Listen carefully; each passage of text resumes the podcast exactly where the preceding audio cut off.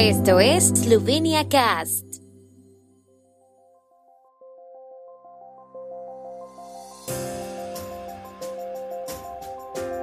Noticias. Pajor destaca la importancia de los objetivos para el futuro en el Día de la Independencia y la Unidad. Parlamento esloveno debate hoy sobre la ley anticorona PKP 10 y la enmienda del IVA. Festival de Ljubljana anuncia el quinto festival de invierno. Los mejores vinos eslovenos son también la piedra angular de experiencias turísticas boutiques. El presidente de la República, Borut Pajor, se dirigió a los ciudadanos y los felicitó con motivo del Día de la Independencia y la Unidad en el Palacio Presidencial. Destacó la importancia de los objetivos para el futuro. Recordó la época de hace 31 años y subrayó que entonces se pudo lograr la unidad porque teníamos un objetivo, un programa, un plan para nuestro futuro. El mandatario esloveno también echa de menos un mayor debate sobre la hoja de ruta de nuestro futuro en estos tiempos, dijo la oficina del presidente. Pajor expresó su convicción de que es en la política de búsqueda de consenso donde las naciones y los países encuentran la fuerza para triunfar. La Asamblea Nacional celebrará una sesión extraordinaria para debatir la propuesta de la décima ley anticorona que aporta al menos 180 millones de euros en medidas adicionales.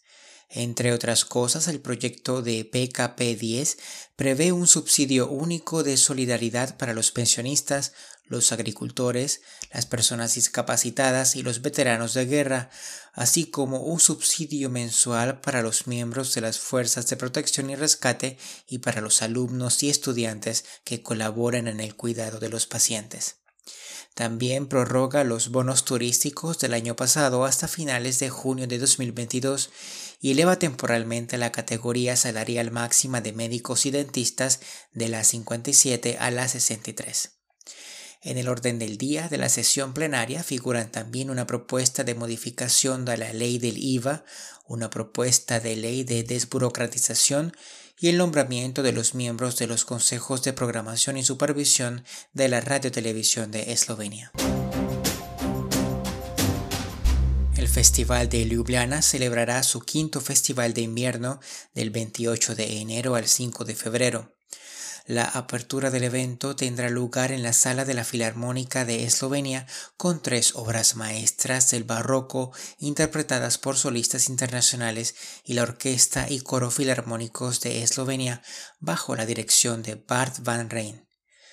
Además de los conciertos de cámara y de solistas, se podrá escuchar a la pianista portuguesa María Joao Pires en el concierto para piano número 2 en fa menor de Chopin y al tenor maltés Joseph Calleja en una velada de arias de ópera.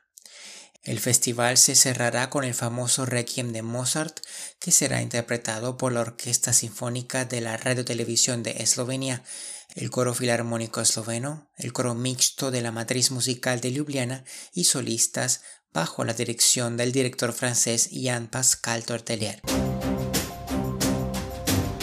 Eslovenia cuenta con vinos de gran calidad y diversidad, debido a las diferencias en las condiciones de cultivo, el clima y los métodos de elaboración del vino, cada una de las tres regiones vitivinícolas tiene su propia selección de variedades, explica la Oficina de Turismo de Eslovenia. Maribor también cuenta con la viña más antigua del mundo, que aún da frutos. Todos los años, los bodegueros de la ciudad producen vino Jamet Chernina a partir de la variedad de uva eslovena autóctona Jametoka. Los mejores vinos son también la base de algunas de las mejores experiencias de la gama Slovenia Unique Experiences, que destaca experiencias auténticas y especialmente seleccionadas. El tiempo en Eslovenia. El tiempo con información de la ARSO, Agencia de la República de Eslovenia del Medio Ambiente. Hoy estará mayormente nublado con cielos parcialmente despejados en el oeste de Eslovenia. En la región de Primorska los vientos ligeros disminuirán por la tarde. Las temperaturas máximas diarias serán de 0 a 3 grados centígrados, alrededor de 10 grados en Gorishka y junto al mar.